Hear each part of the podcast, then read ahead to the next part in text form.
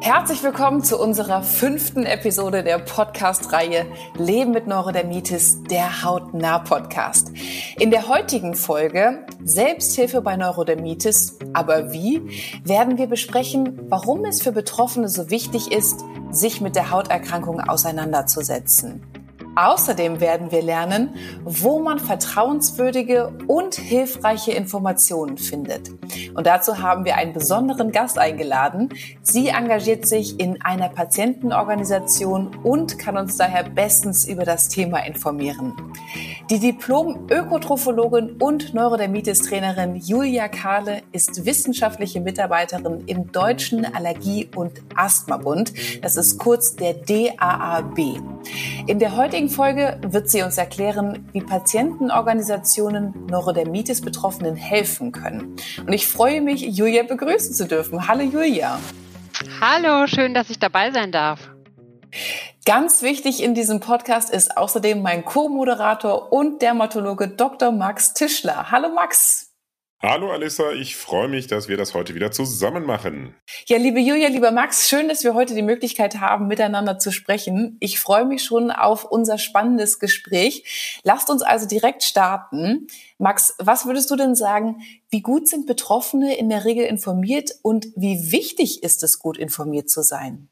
Oh, das ist natürlich ähm, sehr, sehr unterschiedlich. Ähm, die Inform es gibt sehr, sehr informierte Patientinnen und Patienten, aber es gibt natürlich auch genau das Gegenteil. Aber für mich sind natürlich in der Arztpraxis Informationen das ähm, A und O, denn die Informationen helfen mir natürlich total im Arzt-Patienten-Gespräch einzuschätzen, wo muss ich dann auch ähm, noch weitere Tipps geben? Muss ich wirklich bei ähm, Adam und Eva, sage ich mal, anfangen, ganz früh in, ähm, anfangen?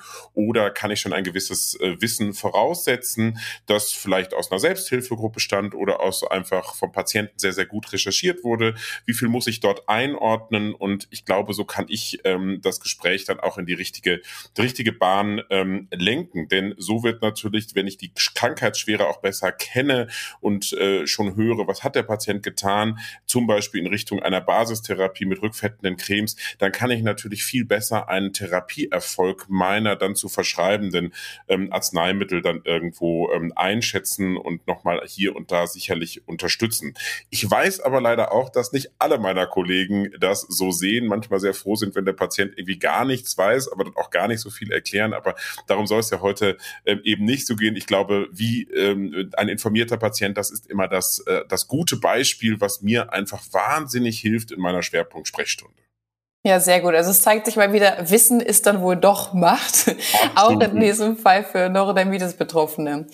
Julia, du wirst uns heute von deiner Arbeit in einer Patientenorganisation berichten und erklären, wie Betroffene bei und von euch unterstützt werden. Magst du dich vielleicht einmal zu Beginn vorstellen für alle, die, die dich noch nicht kennen? Ja, sehr gerne. Mein Name ist Julia Kahle. Ich ähm, bin von Beruf Diplom-Ökotrophologin, habe also Haushalts- und Ernährungswissenschaften studiert und arbeite jetzt schon seit über 17 Jahren beim Deutschen Allergie- und Asthmabund. Und ähm, ich bin nicht nur Ernährungswissenschaftlerin, sondern auch Neurodermitis-Trainerin. Ähm, das heißt, ich habe noch so eine ähm, kleine Zusatzausbildung gemacht, um eben auch Neurodermitis-Schulungen vor Ort ähm, anbieten zu können.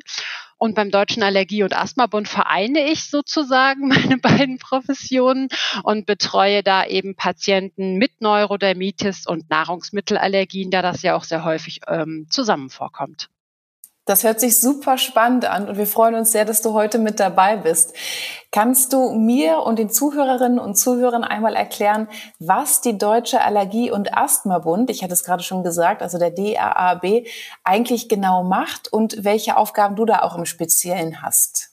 Ja, ähm, der DAAB ist eine Patientenorganisation. Das heißt, ähm, wir haben einerseits die Aufgabe, ähm, Betroffene oder Angehörige oder Eltern von betroffenen Kindern über ganz unterschiedliche allergische Erkrankungen zu informieren. Also wir beraten ja zu den Themen Neurodermitis, Asthma, Nahrungsmittelallergie, Heuschnupfen. Das hängt ja sehr häufig zusammen und beantworten da ganz konkret die Fragestellungen der einzelnen Patienten oder Familien. Das auf der einen Seite. Wir betreiben aber auch sehr viel Aufklärungsarbeit in der Allgemeinbevölkerung und in der Öffentlichkeit, um die Betroffenen natürlich auch dadurch zu stärken. Denn es ist einfach ganz wichtig, dass man eben auch in seinem sozialen Umfeld eine ähm, Unterstützung erfährt, wenn man eine chronische Erkrankung hat. Und ähm, das ergänzt sich sozusagen sehr gut. Das heißt, wir sind das Sprachrohr der allergischen Verbraucher in der Öffentlichkeit beziehungsweise auch bei Behörden, bei Institutionen und bringen da die Perspektive der allergischen Verbraucher ein.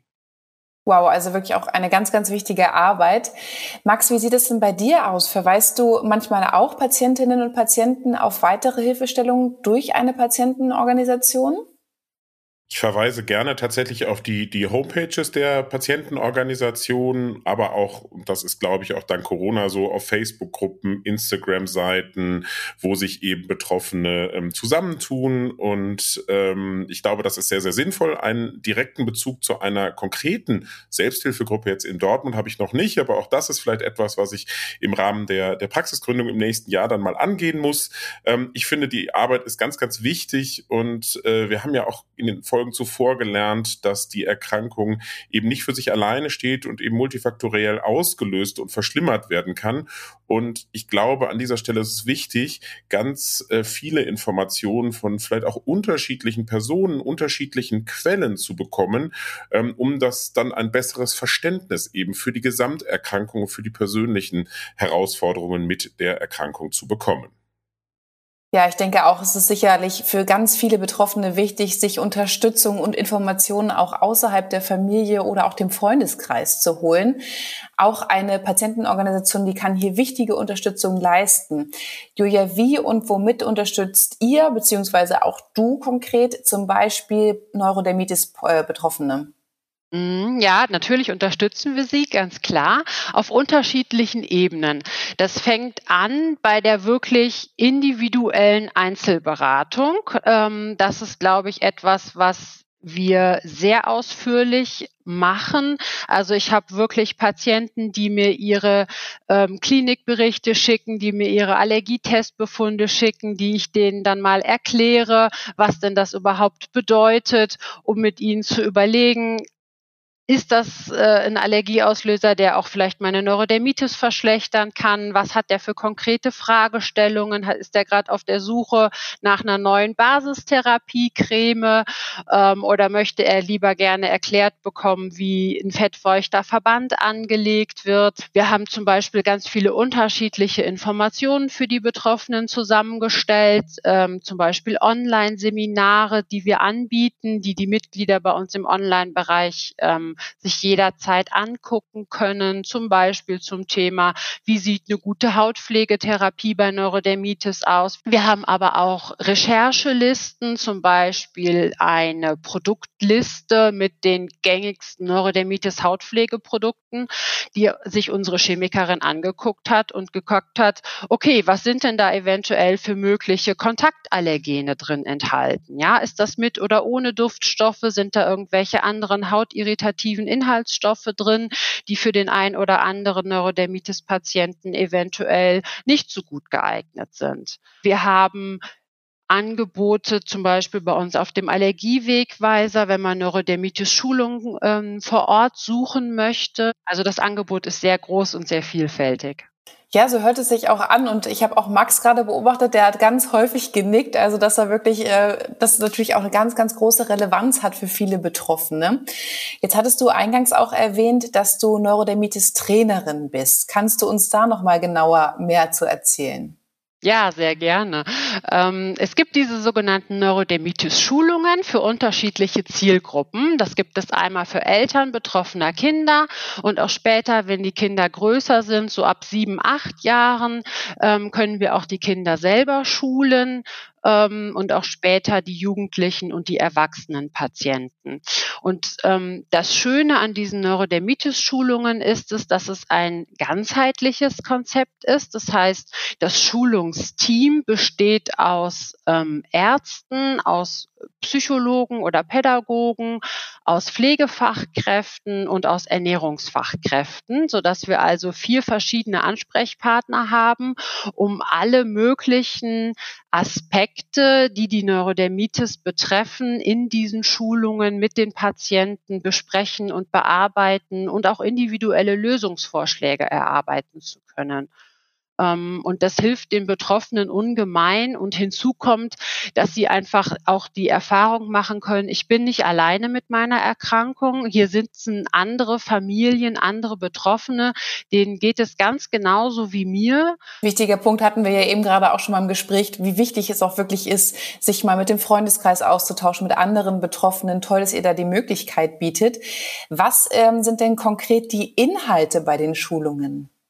Also die, äh, die ärztlichen Kollegen informieren über das Krankheitsbild, ne, wie ist die Diagnose, was äh, macht die Neurodermitis aus? Ähm, und natürlich, wie ist die Behandlung. Ähm, ergänzt wird das dann von den ähm, Pflegeberaterinnen, die den ähm, Hautpflegepart mit der Basistherapie erläutern. Die Ernährungsfachkräfte beleuchten dann eben den Part Neurodermitis und Ernährung. Welche Nahrungsmittelallergien gibt es in unterschiedlichen ähm, Altersgruppen oder welche anderen Unverträglichkeitsreaktionen können eine Neurodermitis verschlechtern? Und dann haben wir noch den Part mit den ähm, Psychologen. Da geht es hauptsächlich um ähm, Neurodermitis und Juckreiz und Neurodermitis und Stress und wie man das eben ja gut im Alltag handeln kann, dass der Stress nicht äh, zu groß ist und die Neurodermitis dadurch auch noch weiter verschlechtert wird. Julia, jetzt hast du uns gerade so viel über das tolle Angebot berichtet, was ihr habt. Gibt es denn eigentlich auch Trainings speziell für Familien und Kinder? Also Trainings sind sozusagen diese Neurodermitis-Schulungen. Ne? Das äh, ist das, was wir den Betroffenen empfehlen. Ähm, und da können Sie sich ähm, zum Beispiel auf äh, www.allergie-wegweiser.de Schulungszentren bei Ihnen vor Ort ähm, aussuchen. Das gleiche gibt es auch noch von ähm, Agnes und Arne. Das sind sozusagen die Schulungs ähm, Akademien sozusagen. Ähm, das steht dann auf neurodermitisschulung.de. Da können alle Betroffenen diese Angebote vor Ort finden. Und ähm, wichtig ist vielleicht noch zu wissen, dass durch die Studien, die eben belegt haben, dass diese Schulungen effizient sind, auch eine Kostenübernahme durch die Krankenkassen erfolgt, zumindestens für die Eltern- und Kinderschulungen. Bei den ähm, Erwachsenenschulungen ist das leider noch nicht so der Fall. Ah, danke. Okay, wichtiger Hinweis. Wie laufen denn die Schulungen ab? Also sind die digital, sind die in Präsenz? Die meisten ähm, sind immer noch nach wie vor live, also in Präsenz. Ähm, es gibt einige wenige Schulungszentren, die auch digitale Angebote machen. Ähm, das geht primär mit den Elternschulungen ganz gut. Das sind auch in der Tat die Schulungen, die deutschlandweit am häufigsten dazu angeboten werden, weil wir natürlich primär Kleinkinder oder Kinder im äh, Kindergartenalter haben, die von Neurodermitis betroffen sind. Je älter die Kinder werden, desto größer ist ja auch ähm, die Wahrscheinlichkeit, dass sich die Schwere abschwächt oder auch, dass es ganz ähm, ausheilt und man symptomfrei ist, ähm, so dass diese äh, Schulungen für die für die Eltern sehr häufig angeboten werden. Ich selber habe ähm, in diesem Jahr auch meine erste Online-Neurodermitis-Schulung zu dem Thema gemacht.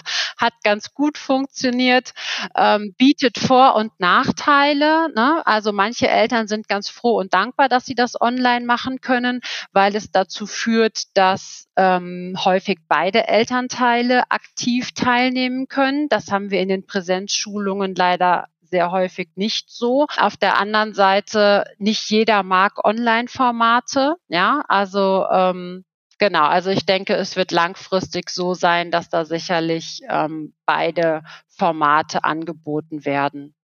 Und dann muss man einfach gucken, na, gibt es bei mir vor Ort ein Schulungszentrum, was im Moment äh, Präsenzschulungen anbietet oder alternativ ansonsten eben auch gerne online. Mhm. Max, das haben wir gehört, es gibt ein ganz breites Angebot. Welchen Betroffenen würdest du so eine Neurodermitis-Schulung empfehlen? Ich äh, würde auf jeden Fall erstmal allen Betroffenen eine äh, Neurodermitis-Schulung ähm, empfehlen, insbesondere natürlich Kindern und gerade auch den Jugendlich Jugendlichen, denn ich glaube, je früher man sich auf, äh, auf dem Erkrankungsweg befindet ähm, und sich um, je früher man sich darum kümmert, ähm, wie man eben auch durch eigene Maßnahmen die Erkrankung verbessern kann, ähm, je besser spricht die Erkrankung darauf an. Also ähm, dementsprechend aus meiner Sicht eine Neurodermitis-Schulung sollte nach Möglichkeit jedem jedem Patienten einmal ähm, angeboten werden. Und es gibt ja auch Studien, die zeigen, dass eben der, der Nutzen dieser ähm, Neurodermitis-Schulung ganz klar bestätigt ähm, worden ist und dementsprechend, ja, frühzeitig und ähm, eigentlich einmal jedem Patienten, gerade bei mittelschwerer und schwerer Neurodermitis. Ja, auf jeden Fall. Und neben diesem Beistand ist für Betroffene natürlich auch die Unterstützung von Fachärzten und Fachärztinnen essentiell. Kennst du Möglichkeiten oder Tipps für Betroffene, um den passenden Facharzt oder auch die passende Fachärztin für sich zu finden? Das ist ja manchmal gar nicht so einfach. Absolut. Viele Betroffene gehen ja erstmal zu ihrem Hausarzt oder zu ihrer Hausärztin und suchen hier nach Hilfe. Das ist sicherlich im ersten Moment und im akuten Fall auch nicht ganz verkehrt, weil wir wissen alle, ähm, Termine bei Hautärzten ist manchmal etwas schwierig zu bekommen. Aber ich kann jedem nur raten, ähm, dass man mit der Neurodermitis oder mit dem Verdacht auch auf eine Neurodermitis dann auch trotzdem, auch wenn es dann der Schub sich bessert und die Therapie wirkt, auch vom Hausarzt, dann trotzdem einen Facharzt, also einen Dermatologen oder eine Dermatologin aufzusuchen. Es ist natürlich wichtig, den passenden Facharzt oder Fachärztin zu finden. Hilfestellung kann kann dabei natürlich so einen Expertenfinder ähm, bieten, der auf Dermatologinnen und Dermatologen ähm, in der Nähe verweist und diese anzeigt. Diesen gibt es zum Beispiel eben auch auf äh, leben-mit-neurodermitis.info. Zusätzlich ähm, kann ich natürlich auch empfehlen, dass sich auch mal ein längerer Weg durchaus lohnen kann, um zum geeigneten und für sich vielleicht selber passenden Facharzt oder zur Fachärztin zu kommen. Ähm, hier kann zum Beispiel auch eine erste Einschätzung oder auch mal zu schauen, um die erste, äh, ob das erste Kennenlernen denn passt. Sowas kann durchaus mal über einen äh, Teledermatologie-Anbieter funktionieren oder eine Videosprechstunde, sodass eben durch diese digitale Sprechstunde der erste Kontakt hergestellt werden kann und dann entschieden werden kann, macht es denn Sinn, denn auch vielleicht eine weitere Anfahrtsstrecke zum Facharzt oder zur Fachärztin ähm, in Anspruch zu nehmen. Generell finde ich, muss man sagen, man sollte nie aufgeben, äh, den, den richtigen Dermatologen oder die richtige Dermatologin zu finden, denn gemeinsam kann man einfach sehr, sehr viel besprechen und dementsprechend auch erreichen, wie man die Neurodermitis einfach besser in den äh, Griff bekommt. A und O ist dabei die gute Kommunikation zwischen Arzt und Patient, also zwischen dir und deinem Dermatologen oder deiner Dermatologin, ähm, die sich dann positiv auf die eigene Gesundheit auswirken kann und dementsprechend ist auch immer wichtig, sich gut auf so ein Arztgespräch, auf so einen Termin ihn vorzubereiten, strukturiert zu sein und auch ähm, die Fragen, die man dann wirklich platzieren will, dann auch aktiv anzusprechen. Vielen, vielen Dank, Max. Das war gerade nochmal ein ganz wichtiger Hinweis. Und natürlich findet ihr auch neben dem Expertenfinder auch zahlreiche Informationen rund um Neurodermitis sowie auch einen Ärzteratgeber, der einen für das nächste Arztgespräch vorbereitet. Das findet ihr alles auf der Webseite unter www.leben-mit-neurodermitis.info. Max, wie wichtig ist es denn, dass sich Betroffene auch untereinander austauschen und wo gibt es weitere Plattformen zum Austauschen? Glaube, das ist ganz, ganz wichtig, weil ich habe ja anfangs schon gesagt, unterschiedliche Informationen oder auch die gleiche Information von unterschiedlichen Personen, das hilft einfach ähm, dabei, es nochmal besser zu verstehen. Das kann natürlich eben über die Homepage Leben mit Neurodermitis sein, aber sonst natürlich auch moderne Formate. Ähm, nicht nur dieser Podcast hier, der sich sicherlich da eignet, sondern eben Facebook, Facebook-Gruppen, Instagram, aber auch Blogbeiträge. Es gibt zahlreiche Informationsseiten. Hier kann man sich wirklich eigenständig informieren und natürlich auch mit Betroffenen gerade über so Gruppenformate dann eben auch austauschen. Da gibt es ein sehr, sehr breites Angebot, ähm, wo man sich einfach ganz gut informieren kann.